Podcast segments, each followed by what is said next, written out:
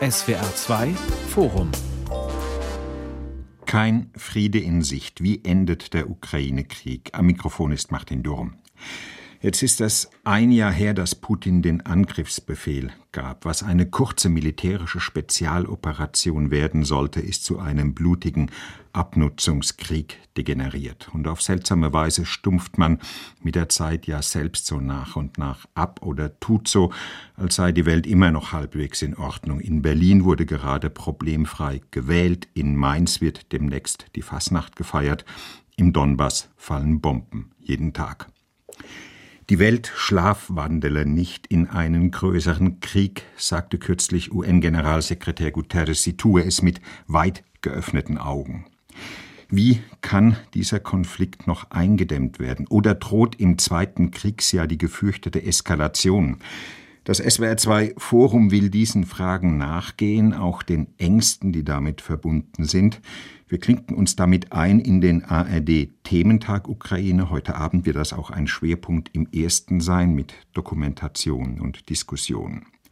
Bei uns zu Gast im Forum Dr. Gustav Kressel vom European Council of Foreign Relations. Er ist Militärexperte in dieser europäischen Denkfabrik.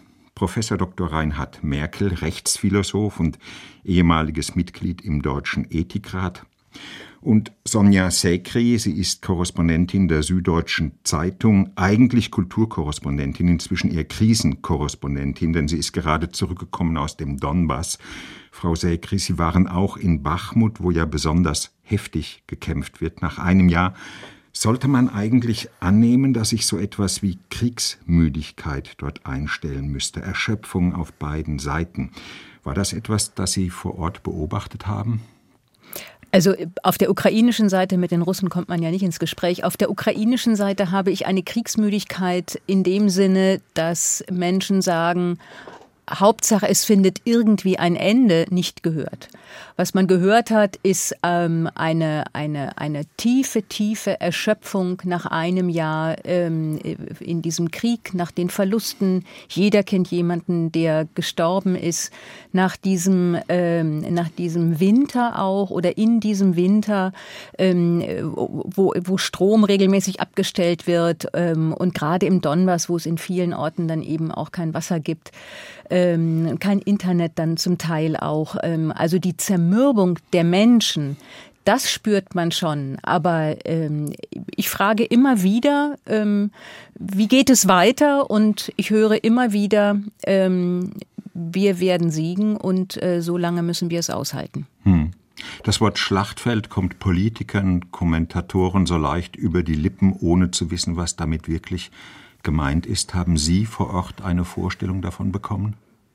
Ja, Bachmut ist ein Schlachtfeld. Also äh, das und man sieht eben auch in den Städten drumherum, ähm, wenn Bachmut, was jetzt im Grunde zu drei Viertel schon oder zu zwei Dritteln in russischer Hand ist. Wenn Bachmut fallen sollte, bereiten sich die Ukrainer darauf vor, dass die Frontlinie, diese Kontaktlinie ein Stück, einige Kilometer ähm, zurück aufgebaut wird. Da werden äh, Schützengräben ausgehoben. Es, die ganze Gegend um Bachmut auf ukrainischer Seite ist randvoll mit Militärtruppentransportern, Schützenpanzern, Panzern mit, mit immer neuen äh, Männern und Soldaten, die dorthin gebracht werden. Ähm, also der, der, der Eindruck, dass da sozusagen so ein, ein Garnisonsstätte sind, auch die kleinen Orte, ist ganz klar. Und der Donbass ist, ist verwüstetes Gelände.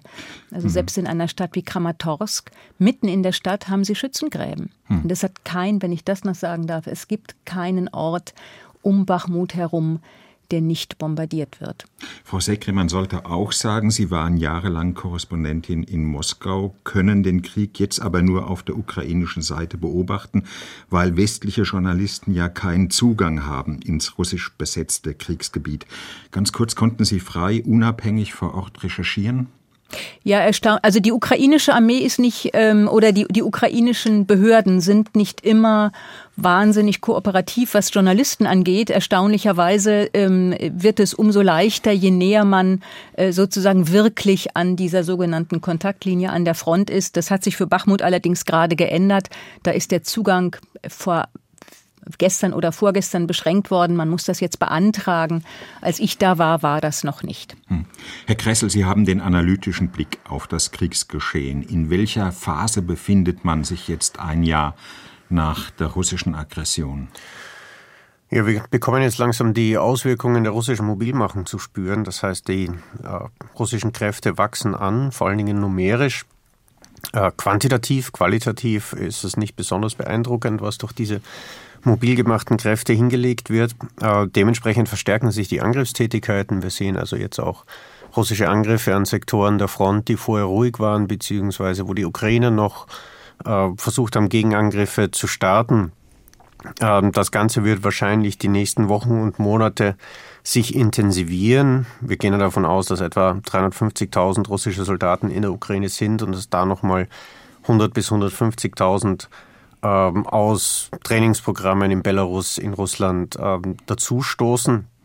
Das wird diese Angriffstätigkeiten dann wahrscheinlich so im Frühling kulminieren und dann gegen Frühsommer auseppen ähm, je nachdem, wo die Front dann liegt und äh, wie stark auch die, die, diese, dieser Verteidigungskrieg dann auch äh, die ukrainische Armee abgenutzt hat, beziehungsweise man neues Gerät aus dem Westen bekommt, äh, könnten sich dann natürlich für die Ukrainer wieder äh, Möglichkeiten der Gegenoffensive auftun, aber das wird man dann, hm. dann sehen, dass es ähm, wie beim Wetter, desto weiter es in die Zukunft geht, desto schwieriger wird es. Hm. Sie haben eben das Wort abgenutzt benutzt. Ist das ein klassischer Abnutzungskrieg mitten im Winter? Es ist kalt. Ja, natürlich. Das war dieser Krieg eigentlich seit April letzten Jahres, seit dem Rückzug der russischen Kräfte um Kiew, Sumi ähm, und anderen Gebieten, als man versucht hat, diesen Krieg über eine Abnutzung der ukrainischen Armee, also aus russischer Sicht jetzt zu gewinnen. Ähm, und den, den Widerstand, den militärischen Widerstand der Ukrainer, äh, den organisierten militärischen Widerstand äh, durch ein äh, schrittweises Degradieren ihrer Verteidigungsfähigkeit äh, zu unterbinden und zu beenden. Dann natürlich, ähm, und es geht hier nicht um region, regional besetzte militärische Ziele, dann natürlich würde das, das ursprüngliche Kriegsziel, an dem Putin ja nicht, nicht abgerückt ist, ähm, wieder zum Ziehen mhm. kommen. Das äh, macht sozusagen die Lage für die Ukrainer schwer. Die Ukrainer haben diesen Krieg äh, durch westliche Waffenlieferungen, durch Munitionslieferungen bis jetzt recht gut standhalten können. Ähm, die Frage ist ähm, natürlich immer, wie lange die Stimmung im Westen hier auch hm. mitmacht und äh, das Ganze noch mitträgt und unterstützt. Also da ist trotz Stellungskrieg so etwas wie eine zerstörerische Dynamik am Werk. Herr Merkel, Sie gehören zu denen, die gleich am Anfang des Krieges den mittlerweile berühmten offenen Brief von Intellektuellen und Künstlern an Kanzler Scholz unterzeichnet haben. Keine schweren Waffen an die Ukraine liefern, hieß es da, stattdessen sofort verhandeln. Ich weiß, Herr Merkel, die Frage ist spekulativ, aber was glauben Sie, was wäre aus der Ukraine geworden, wenn die Bundesregierung, wenn der Westen damals auf sie gehört hätte? Naja, das ist natürlich eine große Frage. Aber was wir wissen, übrigens, wenn Sie mich das einschieben lassen, ganz am Anfang war das nicht. Das war gegen Ende April, dieser mhm. sogenannte offene Brief. Und es gab dann schon einen relativ scharfen Blick auf die Perspektiven, die für beide Seiten in dem militärischen Konflikt sich geöffnet oder auch geschlossen haben. Wir wissen, dass Anfang April bis Anfang April eine Art Kontakt im Hintergrund zwischen Russen und Ukrainern äh, stattgefunden hat, in dem es um die Möglichkeit der Verhandlung eines Waffenstillstands ging. Ich will nicht spekulieren darüber, wer das blockiert hat. Es spricht aber alles dafür, dass jedenfalls seitens der USA und Großbritanniens keine große Neigung vorhanden war, das sozusagen abzusegnen. Und dann wurde es blockiert bzw. abgebrochen seitens der Ukraine. Nach so, Butscha, nach dem Massaker in Butscha, soviel ich weiß. Naja, also das Massaker in Butscha, so scheußlich diese Dinge sind, hat die Dimension nicht, zu sagen, wir riskieren dann die Fortsetzung eines Krieges mit Zehntausenden von Toten. Scheußlich sind solche Kriegsverbrechen immer. Aber die Zahl der dann kriegsverbrecherisch Getöteten in Butscha ist nach wie vor nicht ganz klar. Und sie hat eine Dimension, die sozusagen die, die bedingungslose Fortsetzung der militärischen Gewalt nicht legitimieren würde. Aber Sie haben mich gefragt, wie ich die Perspektiven dann beurteilt hätte, sagen wir nicht, wenn der offene Brief von Alice Schwarzer irgendeine Folge gehabt hätte, sondern die Friedensgespräche, die Anfang April blockiert worden sind. Ich glaube, dass die Ukraine damals, und das lässt sich ja rekonstruieren, in einer Situation war, militärisch, die heute keinen Deut besser ist. Aber es haben Zehntausende mehr ihr Leben verloren. Und jetzt sage ich Ihnen eine Prognose von mir, darüber kann man streiten. Ich glaube, dass das in den nächsten Monaten auch nicht besser werden wird. Und dann werden weitere Zehntausend Menschen das Leben auf eine jammervolle Weise verloren haben. Das sollte nicht sein. Darf ich diese Frage, nachdem Herr Professor Merkel sie ja nicht ganz beantwortet hat, etwas erstens beantworten, zweitens präzisieren? Wenn die Bundesregierung, vor allen Dingen wenn der weitere Westen, also es geht ja hier nicht um Deutschland, äh, im April diesen Forderungen äh, gefolgt wäre, dann wäre die russische Aggression weitergegangen, dann wäre die Ukraine als Land gefallen und dann hätte es zum Völkermord an den Ukrainern wäre es gekommen, es wäre zu einem Besatzungskrieg gegen die Ukraine als eigenständige Kulturnation gekommen. Äh, Russland hat auch seine Maximalforderungen nach der Entmilitarisierung und der Denazifizierung. Was, was versteht man darunter? Die Entmilitarisierung, also die Aufgabe der ukrainischen Armee als bewaffnete Macht und damit das sich schutzlos ausliefern gegenüber äh, dem überlegenen russischen Militärpotenzial und die Denazifizierung ein Euphemismus für eine von Moskau bestimmte, nicht von den Ukrainern gewählte Regierung. Diese beiden Bedingungen waren, sind und bleiben für die Ukrainer, nicht nur für den Präsidenten, nicht nur für die äh, Regierung, sondern für die Ukrainer als Ganzes nicht annehmbar. Wenn man sich Umfragewerte anschaut, äh, gibt es eine verschwindend kleine Minderheit um fünf Prozent, äh, die diese äh, Bedingungen erfüllen würden. Äh, und äh, vor diesem Hintergrund war die Fortsetzung des Krieges, dieses Vernichtungskrieges durch Russland, die logische Konsequenz. Mhm. Also jetzt, Herr Turm, jetzt müssen Sie mir aber einen Satz noch gestatten. Einen. Der Fehler, Herr Gressel, den Sie machen, ist zu sagen, damals wurde gefordert, Einstellen aller Waffenlieferungen und verhandeln. Ich habe damals in einem langen Interview danach, nach diesem offenen Brief in der FAZ gesagt, schon weiter Waffen liefern, aber mit Bedingungen verknüpfen. Hm. Herr Merkel, ich gebe Ihnen sogar noch einen weiteren Satz. Seit drei Tagen gibt es nun eine Petition von der Emma-Chefredakteurin Alice Schwarzer und von Sarah Wagenknecht von der Linken, die das Gleiche im Grunde erneut fordert. Innerhalb von, ja, ich würde mal sagen, 75 Stunden haben die 350.000 Unterschriften zusammenbekommen. Ist da Ihre auch dabei? Meine Unterschrift ist dabei. Meine Unterschrift ist nicht und in der Gruppe der Erstunterzeichner, wiewohl, und das ist kein Geheimnis, ich gefragt worden bin. Ich möchte, bin kein politischer Aktivist. Ich halte allerdings den Vorstoß der beiden Damen für lobenswert. Und deswegen habe ich als einer von über 350.000 online das unterschrieben, aber ich gehöre nicht zu denen, die sozusagen aktivistische äh, Demonstrationen oder öffentliche Forderungen dieser Art unterstützen, beziehungsweise selber sozusagen mitorganisieren, aber ich halte das für richtig. Mhm. Frau Sekri, kommen wir nochmal auf die Frage zurück, was wäre gewesen, wenn mhm. die Ukraine keine schweren Waffen, also keine Haubitzen aus Deutschland, keine Raketenwerfer aus den USA bekommen hätte. Hätte sie dann dem russischen Angriff standhalten können? Sie kennen das vor Ort, Sie haben das selbst erlebt. Nein, hätte sie auf keinen Fall. Das geht ja. Also wir wissen ja, dass die Ukraine auch äh, mit, mit Daten äh, aus dem Ausland ähm, äh, beliefert wird. Äh, nein, sie hätte auf keinen Fall standhalten können. Und ich wollte einen Satz ähm, sagen zu Herrn Merkel, was Butscha angeht. Butscha war nicht, wie Sie es genannt haben, abscheulich oder grässlich oder irgendwie so eine andere ästhetisierende Vokabel. Butscha war tatsächlich ein Wendepunkt. Ähm, es hat, und wenn man das im, in, sozusagen in den ukrainischen sozialen Netzen verfolgt hat oder auch mit Ukrainern geredet hat, dann gab es ja ganz am Anfang, direkt nach dem Angriff, noch sowas wie ja, was machen die denn da? Und, äh, äh und, und fast sowas, ähm, äh, wir schleppen die Panzer ab, die Russen sind mit den Panzern liegen geblieben und wir schleppen die jetzt über die Grenze.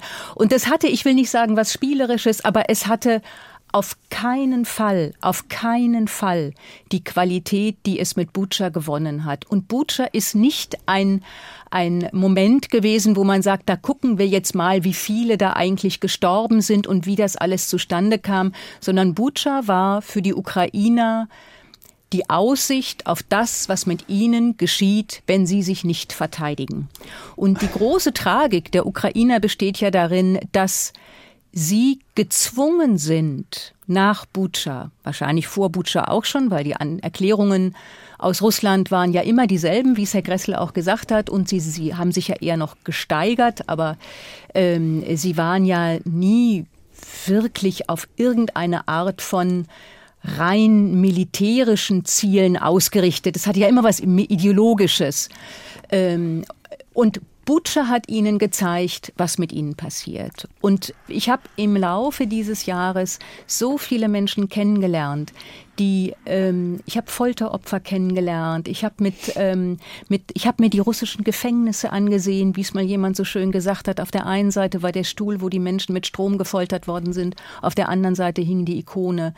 Ähm, ich habe die Schulbücher gesehen, die Russland hingebracht hat in Orte wie Kupjansk, ähm, also wo, wo alles russischsprachig im Osten, ähm, wo wo man einfach gemerkt hat, es geht Russland überhaupt nicht darum, ein Land ähm, sozusagen, also dieses ganze denazifizierte äh, äh, Konstrukt, was sie da gemacht haben, wir denazifizieren oder äh, darum geht es überhaupt nicht. Es geht darum, einen Teil Europas sich einzuverleiben, weil Russland ähm, oder ein Teil der Russen und die russische Führung der Überzeugung ist, dass Russland ohne die Ukraine kein Imperium mehr ist. Also. Es braucht die Ukraine, um ein Imperium zu sein, aber es braucht nicht die Ukrainer. Und das muss man sich wirklich bis zum Ende klar machen. Das muss man sich vorstellen. Und aus deutscher Perspektive, aus der Perspektive eines Landes, das Angriffskriege geführt hat, das koloniale Kriege geführt hat und immer auf der Seite des Aggressors war und eben nicht besetzt worden ist, ist das ganz schwer, vorstellbar. Aber in Osteuropa ist das eine, eine kollektive Erfahrung, die die Menschen haben. Wieder werden wir in unserer, sozusagen in unserem Sein bedroht. Und zwar existenziell. Da geht es nicht um ein bisschen Territorium. Da geht es darum, dass diese Menschen nicht mehr das sein können, was sie jetzt sind. Herr Merkel. Also ich äh, all die einzelnen Punkte könnte man diskutieren. Manche davon glaube ich keine Sekunde lang. Aber das will ich gar nicht tun. Ihre Einwände gegen das, was ich gesagt habe, gehen an dem, an meiner Bemerkung vorbei. All diese Dinge würden mit einem Waffenstillstand, der international sozusagen gemanagt würde, zum Ende erstmal kommen. Und Sie sagen mir jetzt, aber dann hätten die Russen irgendwie, die Forderung war Waffenstillstand und die Forderung ist es auch heute. Ich kann bei der Schilderung der Grässlichkeiten, die Sie antippen, Frau Zekri. Übrigens beiläufig. Ich habe das Wort abscheulich verwendet. Sie haben das eine ästhetisierende Formel genannt. Ist eine moralische Formulierung. Und dass Butscha de facto einen Wendepunkt bedeutet hat, mag ja sein. Aber mir geht es jetzt um die normative Beurteilung, also Subspezie Völkerrecht und politische Ethik. Wie man aber aus der Schilderung dieser Gräuel Dinge, die da geschehen. Und es geschehen ja jeden Tag noch in der Quantität und Qualität viel furchtbarere Dinge. Wie man daraus die Forderung ableiten kann, also das unterstützen, dass das weitergeht und jeden, der sagt, lasst uns doch versuchen, einen Waffenstillstand zu erreichen, irgendwie sozusagen moralisch diskreditieren zu wollen, das leuchtet mir überhaupt nicht ein. Wenn die Forderung nach Waffenstillstand Erfolg hat, dann hört das Blutvergießen auf. Und das ist das Postulat. Dann würde mich interessieren, was Sie äh, vorschlagen, damit Moskau diesen Waffenstillstand auch einhält und auch zu diesem schreitet, weil bis jetzt ist der Waffenstillstand an Moskau gescheitert, das Land, das diesen Krieg auch angefangen hat. Darauf wäre ich wirklich gespannt. Der Waffenstillstand ist nicht nur an Moskau gescheitert. Der ist schon Anfang April an der Ukraine gescheitert. Wir wissen das heute. Was Nein, Herr Merkel, Entschuldigung. Das ist nicht wahr. So, Nein, Herr also Merkel, dann da, haben wir hier da einen Dissens. Sie leider, da, nein, das ist kein Dissens. Ich fürchte, so. da müssen Sie schon noch einmal schauen, wie die Fakten sind. Der, gerade der Zelensky, ich weiß nicht, wie vertraut Sie tatsächlich mit ukrainischer und russischer Politik sind. Inzwischen. Es gibt, es, Zelensky hat sich auf Russisch an die russische Bevölkerung gewann. Zelensky hat mit Putin gesprochen. Zelensky ist, Butcher war der Wendepunkt danach, war es nicht mehr möglich zu sagen, wir setzen uns mit den Russen Für an einen Tisch. Für, für, für die, aber die, Ukra die Russen haben es ja von Anfang an nicht gemacht. Wissen Sie, ich frage mich immer. Die haben verhandelt. Ich, mit einer Delegation aus zweitklassigen Diplomaten, die in dem, was sie nach Moskau heimgetragen haben, an möglichen Kompromisslinien immer Abfuhren bekommen haben. Ich kenne haben. die Geschichten alle. Lassen Sie uns, wir können das wechselseitig. Aber Sie erzählen nicht, hier etwas, was nicht, nicht den Tatsachen okay, entspricht. Sie, haben, Sie reden von der flachen Erde. Sie haben, Sie haben versucht, mich zu korrigieren. Ich lasse das dahin stehen. Ich denke, wir können das einander wechselseitig nicht beweisen. Entschuldigung, möchte, Herr, Herr, Herr Merkel, Entschuldigung, wenn ich dazwischen gehe, aber es geht nicht um Meinungen. Es geht hier tatsächlich um die Fakten. Und die Frage, die Herr Gressel gestellt Ihnen hat, ist die Grund. Es ist ja dann äh, gut, man kann Fakten nicht glauben, aber dann bewegt man sich tatsächlich im Postfaktischen. Ich lasse gut. es dahin stehen. Lassen wir meinetwegen zu, dass Ihre Fakten wirklich die Fakten sind. Im Übrigen ist der Begriff des Faktums in einem so komplexen Geschehen wie einem Krieg ein hochproblematischer Begriff. Das hängt davon ab, wie man die Dinge darstellt. Lassen, Aber gut, ich mache Ihnen die Konzession und dann lassen Sie uns zu den normativen das, Fragen. Das ist schön. Lassen Sie uns trotz allem bei Fakten bleiben. Und zu den Fakten gehört eben jetzt auch, dass schwere Waffen geliefert werden. Der deutsche Leopard. Mittlerweile sind wieder Kampfjets im Gespräch, Langstreckenraketen, Kriegsschiffe. All das, was in offenen Brief, der jetzt wieder in dieser Petition der Emma-Chefredakteurin und von Sarah Wagenknecht ähm, harsch kritisiert wird. Herr Kressel, wenn Sie sich das vorhalten, dass weitere schwere Waffen in dieses Krisengebiet, Kriegsgebiet geliefert werden soll, wie groß schätzen Sie dann tatsächlich das ein, was man immer wieder ängstlich auch Eskalationsgefahr nennt?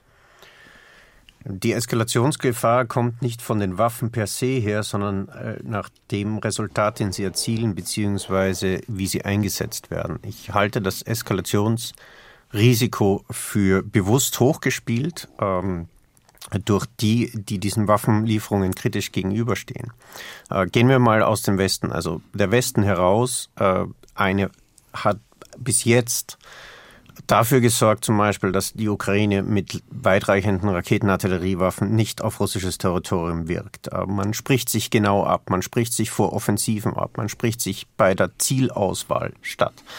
Ähm, wir haben gesehen, dass, die, dass zum Beispiel den Amerikanern auch mal gelegen war, dass Gerasimov in der Ukraine nicht getroffen wird. Also es gibt ein ständiges Management von unserer Seite äh, dieser Situation, die auch ständig neu bewertet wird.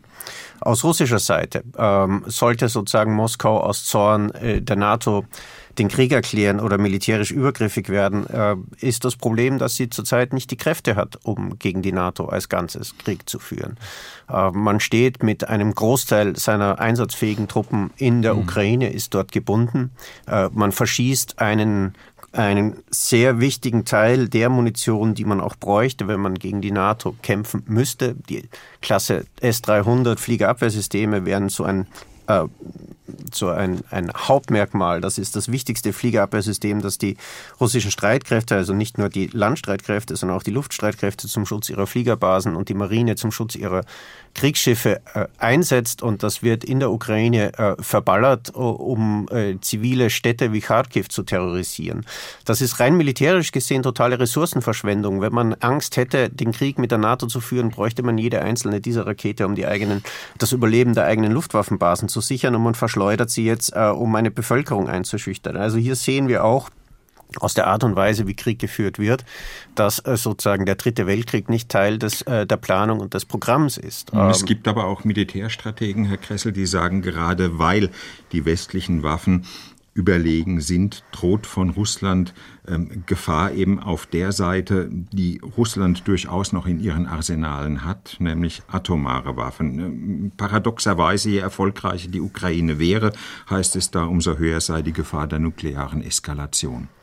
Äh, wenn es zu einem breiten Zusammenbruch etwa der russischen Front kommt, äh, nach Russland zurückströmende Soldaten, äh, die sich einfach selber absetzen mit ihren Waffen, zum innenpolitischen Problem ähm, werden und Putin sich wieder als Oberbefehlshaber in Szene setzen muss und sozusagen seine Kommandogewalt ähm, äh, zurückfordert, dann sehe ich die Möglichkeit, dass so eine Waffe eingesetzt wird. Das sind wir aber enorm weit weg. Ähm, bei anderen Formen auch der Niederlage äh, macht Putin eine sehr rationale Kosten-Nutzen-Abwägung. Naja, aber lassen sich solche Niederlagen steuern, wenn es denn welche sind? Ähm, also wir sind zurzeit noch sehr weit weg davon und äh, wenn ja, dann auch. Wir haben Niederlagen von Großmächten äh, gesehen, sowohl der Sowjetunion als auch äh, der USA in anderen Kriegen. Die waren aber überhaupt nicht steuerbar.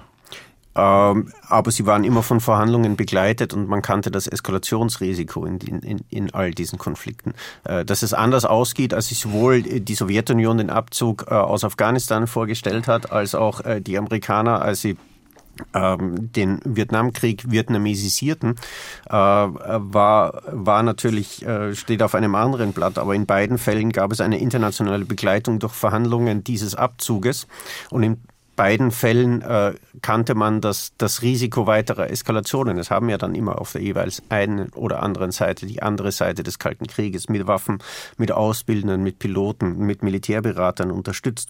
Herr Merkel, beruhigt Sie das? Nein, überhaupt nicht. Aber ich stimme Herrn Gressel jetzt ausnahmsweise auch mal zu. Ich glaube keine Sekunde, dass auf irgendeiner der beteiligten Seiten jetzt kalkuliert wird, ob man irgendwann nukleare Waffen einsetzen sollte. Oder natürlich wäre das in hohem Maße irrational, auch für Moskau, völlig klar. Aber diese Dinge laufen anders, als dass da irgendwer entscheidet, jetzt wird eine Atombombe gezündet. Stellen Sie sich vor, Russland würde wirklich manifest sozusagen beginnen, diesen Krieg zu verlieren. Was immer das heißt, das möchte ich mal in Parenthese dazwischen schieben. Es ist gar nicht mehr recht vorstellbar, was es heißen soll, dass die Ukraine diesen Krieg gewinnen würde. Aber nehmen wir mal an, dass das militärisch gelänge.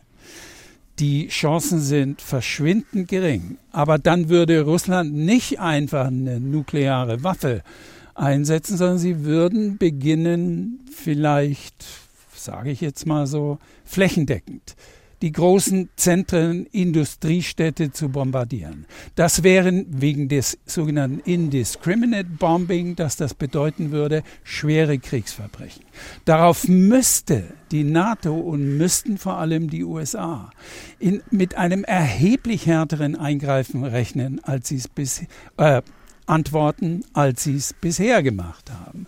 Und so funktioniert Eskalation, dass etwas entsteht, was keiner gewollt hat und was keiner vorher kalkuliert hat. Das Risiko ist nicht, stimme ich Herrn Gressel auch zu, nicht besonders hoch, dass es zu einem atomaren Konflikt kommt. Aber da das eine apokalyptische Dimension hat, ist es gleichwohl mhm. ab einem bestimmten Grad des Risikos ein unerlaubtes Risiko. Und wir nähern uns diesem, dieser sozusagen moralischen roten Linie.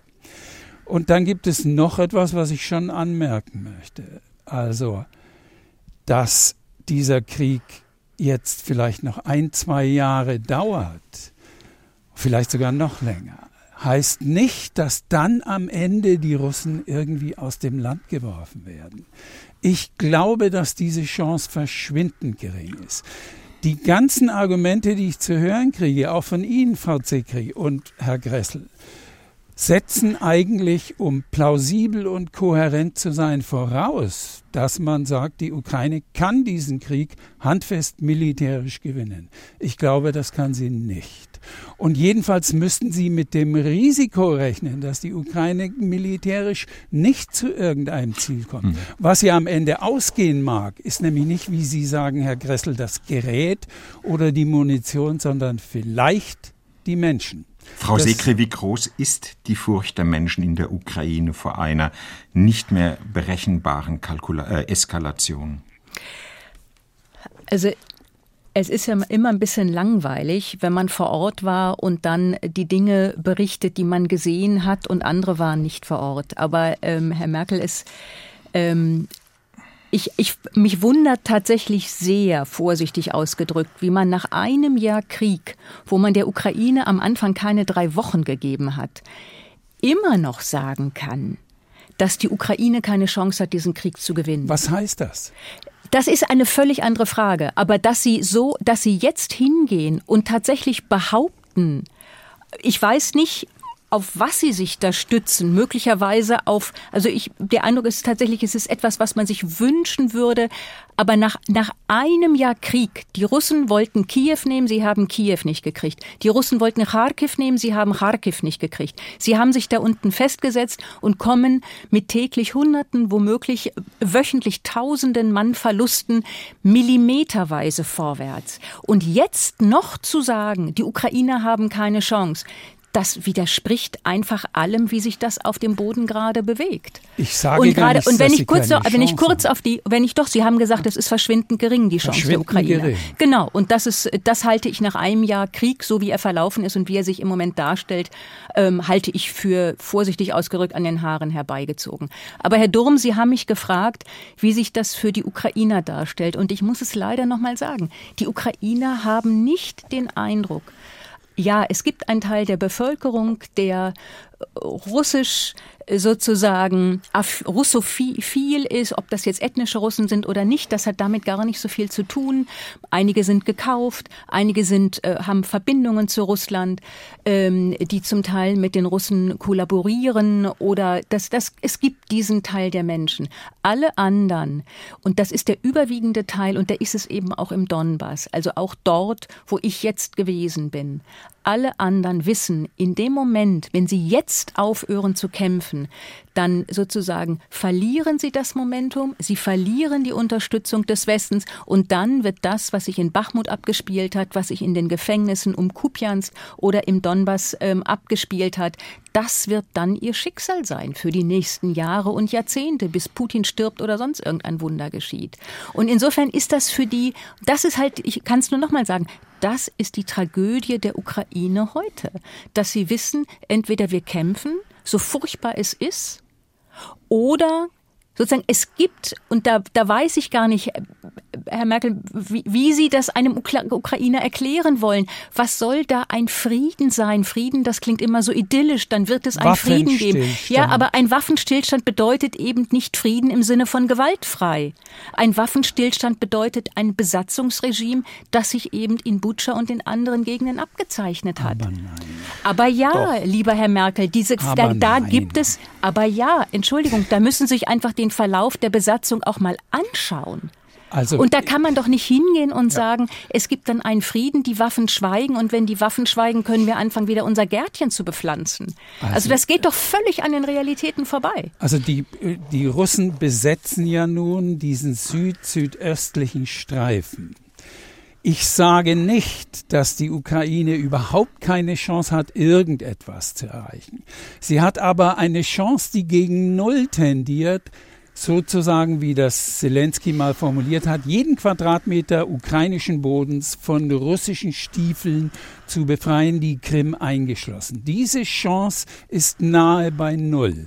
Und noch einmal, all ihre Argumente, dass dann hinterher irgendwie der Teufel los wäre und es den Ukrainern furchtbar schlecht gehe, setzt voraus, dass die Gewaltanwendung weitergeht. Sie unterschätzen das Rationalitätspotenzial diplomatischer Verhandlungen und das Rationalitätspotenzial der Kontrollen hinterher. Lassen Sie mich einen letzten Satz sagen. Die Russen wissen, in Moskau weiß man, dass der Krieg in vielerlei Hinsichten längst verloren ist für Moskau. Die wären heilfroh, wenn es zur Ruhe käme. Sie werden sich aber militärisch nicht vollständig aus diesem Land vertreiben. Verzeihung, Nein. Verzeihung, Nein, Herr Merkel, das, Verzeihung, Entschuldigung. Ich, ich glaube, wir, müssen, ich glaub, wir müssen jetzt wirklich auch anfangen, über die Verhandlungsoptionen, die es geben Einsatz, könnte, Herr Durm, Einsatz, Einsatz. Wenn Sie bei einem Satz bleiben, Einsatz, Einsatz. Nichts von dem, was in russischen Talkshows und an russischen Verlautbarungen zu uns dringt, stützt auch nur im entferntesten ja. das, was Sie gerade gesagt haben. Nichts davon. Gut, Nichts. sprechen wir über die Möglichkeit oder die Unmöglichkeit von Verhandlungen. Das minimale Kriegsziel Russlands dürfte wohl sein, den Donbass komplett, nicht nur teilweise zu erobern. Die Krim aus russischer Sicht gehört ohnehin zu Russland. Das minimale Kriegsziel der Ukraine bestünde darin, den Donbass zurückzuerobern, aber es ist auch klar ausgegeben, wir wollen die Krim von der Ukraine. Herr Kressel, wie soll es da, wenn beide auf diesen Positionen verharren, und das tun sie, wie soll es da überhaupt zu Verhandlungen, Waffenstillständen, Waffenruhe kommen? Ja, wir haben eigentlich zurzeit auch nicht einmal ein Indiz davon, dass Moskau überhaupt zu einem minimalen Kriegsziel umschwenkt. Es will die ukrainische Armee erodieren, um dann das Land und das Land an sich zu besetzen. Man sieht, wie sie auch im Donbass vorgehen. Es liegt ihnen nichts am Erhalt dieser Region. Ähm, das ist ein Schlachtfeld, aber es äh, ist sozusagen nicht das eigentliche Kriegsziel. Äh, in dem Sinn steht für die Ukraine immer noch der Rücken zur Wand. Äh, das Problem das sich aus ukrainischer Sicht äh, ja auch spielt, dass man schon in der Vergangenheit einmal einen Waffenstillstand hatte, nämlich das erste und dann das zweite Minsker Abkommen, äh, die von Russland seit Tag 1 äh, mit Füßen getreten wurde. Beim Minsk II Abkommen sofort die Eroberung Debaltseves im Anschluss und danach die Fortsetzung des Krieges als Stellungskrieg. Und sich für die Ukraine auch die Frage da natürlich stellt, ähm, wenn äh, Russland erlaubt wird, äh, sich Territorium immer scheibchenweise zu nehmen, dann haben wir in drei Jahren, dann haben wir in fünf Jahren den nächsten Krieg, dann geht es genauso weiter, äh, wie, es, äh, wie es bis jetzt gegangen ist. Und äh, wo stellt sich für uns oder wo stellt sich in Moskau die Schock äh, Nachricht ein, dass es jetzt eben nicht mehr territorial vorwärts geht, äh, sondern dass es rückwärts geht. Und das äh, würde ich als, als Minimalinteresse der Ukraine äh, ansehen. Das Problem ist, dass es, wie gesagt, sehr viel davon abhängt, wie in Moskau so eine Situation auf und wahrgenommen wird und zu was es dann, zu was für Diskussionen und zu was für hm. Veränderungen oder nicht es in Moskau dann führen würde. Das Frau sind alles, alles natürlich weit in der Zukunft. Frau Sekri, am Ende jedes Krieges müssen Verhandlungen stehen. Daran führt letztendlich kein Weg vorbei. Ähm, Wäre es für Sie denkbar, statt über das große Ganze erstmal über Kleinteiliges zu reden, also über lokale Waffenstillstände. Es gibt ja, es gibt ja immer noch Gespräche über Gefangenenaustausch, Getreideexport, Sicherheit der AKWs. Könnten das Ansätze sein, um zumindest wieder in eine Art äh, Dialog zu kommen?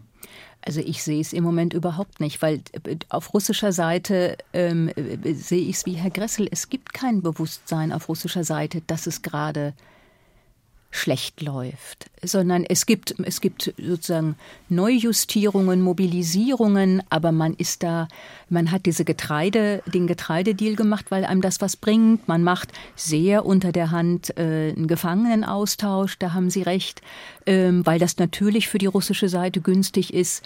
Aber ähm, ein Land, das Mörder und Vergewaltiger rekrutiert und dann an der Front entweder sterben lässt oder zu Hause wieder ähm, als äh, sozusagen als gute Patrioten Patrioten integrieren möchte, ähm, hat Möglichkeiten, die wir uns so wahrscheinlich gar nicht vorstellen können. Und ich, ich alles, was ich aus Moskau höre, ähm, was man, was man sieht an offenen, Ver also ich glaube, dieses, dieses in die russische Führung so einen Zweifel hineinzulesen, nur weil man den gerne hätte, ähm, das hat uns noch nie weitergebracht und das würde ich für sehr verfrüht halten. Und insofern sehe ich auch auf einer lokalen Ebene. Ich habe auf lokaler Ebene nichts gehört von Kooperation, wie es das tatsächlich ja auf, bei anderen Konflikten manchmal gibt. Herr Merkel, Sie müssten optimistischer sein, was das alles angeht. Naja, ich kann nur sagen, was Frau Zekri jetzt eben gesagt hat, lässt sich knapp zusammenfassen. Verhandlungen hätten derzeit keinen Sinn. Sie würden scheitern. Moskau würde sie scheitern lassen. Wie man daraus, selbst wenn das wahr wäre, mag ja sein, das wissen wir nicht genau. Wie man aber daraus die Forderung ableiten kann, also ist das Postulat, es solle bitte verhandelt werden, verkehrt, das leuchtet mir überhaupt nicht ein. Selbstverständlich können Verhandlungen scheitern. Und sie können auch von Seiten der Ukraine sozusagen, kann man sie scheitern lassen, weil die Forderungen, mit denen sie seitens Moskaus konfrontiert werden, inakzeptabel sind. Aber daraus zu folgern, also verhandeln wir gar nicht, ist nicht nur sozusagen überhaupt nicht verständlich, sondern ist moralisch verfehlt. Was in diesem Land hier sozusagen in all diesen Debatten immer im Vordergrund steht, ist, da haben wir doch einen Krieg zwischen einem Aggressor und einem Aggressionsopfer. Ja, haben wir. Und da darf doch das Aggressionsopfer nur herauskommen als der Sieger, alles andere wäre nicht akzeptabel. Das mag man sagen.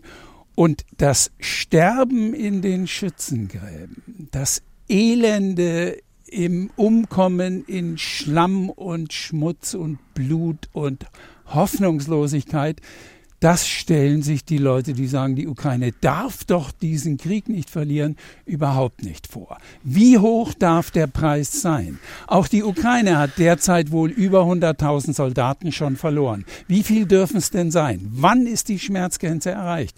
Dass sie überhaupt nie erreicht werden sollte, wäre moralisch eine vollkommen verfehlte äh, Auffassung. Entschuldigung, darf ich, darf, ich, darf ich jetzt mal eine, also ich war auch oft genug im Donbass. Ich weiß, was russische Artillerie an Menschen anrichtet. Ähm, ich würde Sie, Herr Professor Merkel, gerne mal dorthin schleifen und damit Sie mit sich von eigenen Augen und Ohren ein Gefühl davon machen, dass Sie auch mal erfahren, wie das ist, ich wenn russisches Bataillonsfeuer wenn russisches Bataillonsfeuer äh, auf einen niedergeht, äh, was für was für ein elementares Angstgefühl man hat, genau. wenn man wenn man da genau. im Zielgefühl ist. Niemand macht das freiwillig, niemand macht das, weil das heroisch ist, niemand macht das, äh, um Glorie zu bekommen. Die Glorie, die geht mit mit dem ersten Schuss, der in, in seine Richtung geht, ist die Glorie verflogen. Aber die Leute wissen sehr genau, was ihnen blüht, wenn sie aufgeben. Und äh, die Leute wissen auch sehr genau, dass es diese Verhandlungsbereitschaft in Moskau nicht gibt. Und äh, mit, vor diesem Hintergrund ist die Fortsetzung des bewaffneten Widerstands für die Ukraine, egal was der Westen macht, wenn der Westen aufgibt, äh, dann führen sie nur verzweifelter. Das ganz Natürliche. Wir sollten uns auch, auch jetzt wirklich nicht der Illusion hingeben, äh, es würde niemand im Westen probieren, mit den Russen zu reden. Es finden ständig Telefonate statt. Heute hat Präsident Macron mit Putin telefoniert. Es finden äh, ja. Gespräche der zweiten Linie statt. Äh, der CIA-Chef Burns fährt öfter in die Türkei, um dort zu verhandeln. Früher fuhr er nach Moskau. Es gibt ständige äh, Kontakte der Diplomaten in den entsprechenden Foren, von der OSZE bis zu UN angefangen. Ähm, das ist eine hochnaive Rede zu glauben, äh, dass es Frau Wagenknecht und andere Aufrufe bedarf, damit nicht irgendjemand mal auf die Idee kommt, äh, äh das, das Problem der Verhandlungen auf den Wer Tisch zu legen. Warum, warum hat denn sich Biden dazu entschlossen, nach langer Zeit Schützenpanzer zu liefern. Und damit kam die Debatte ja über die schweren Landfahrzeuge ins Rollen. Die amerikanischen Bradley, die jetzt schon ausgeladen und in die Ukraine verschifft werden, das heißt, die Entscheidung, sie zu liefern, mhm. die Entscheidung, sie zu liefern, äh, muss etwa im November gefallen sein, weil die Dinge müssen ja auch hergerichtet und, äh, und wieder flott gemacht werden. Äh, im, Im November hatten wir gerade aus der beiden Administration starkes Vorfühlen, Herr wo Kressel, sind die roten Linien in Moskau und nachdem die gescheitert sind, kamen die Waffen. Herr Kressel, ich muss leider die Reißleine ziehen, aber ich glaube, es wurde deutlich, es ist kein Friede in Sicht und niemand weiß, wie der Ukraine-Krieg enden wird. Das war das SWR2 Forum. Herzlichen Dank an Dr. Gustav Kressel. Er ist Militärexperte am European Council on Foreign Relations an Professor Dr. Reinhard Merkel, Rechtsphilosoph und ehemaliges Mitglied des Deutschen Ethikrats und an Sonja Säkri, die Korrespondentin der Süddeutschen Zeitung, gerade zurück aus der Ukraine. Am Mikrofon war Martin Durm.